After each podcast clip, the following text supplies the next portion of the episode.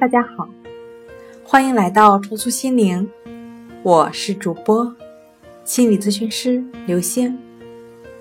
今天要分享的问题是：强迫症应该在日常生活中常吃什么食物？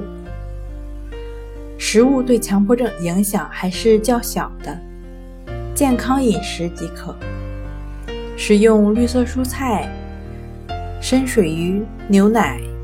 香蕉、葡萄柚等可以增加血清分泌，缓解情绪。今天跟您分享到这儿，欢迎关注我们的微信公众账号“重塑心灵心理康复中心”，也可以添加幺三六九三零幺七七五零与专业的咨询师对话。那我们下期节目再见。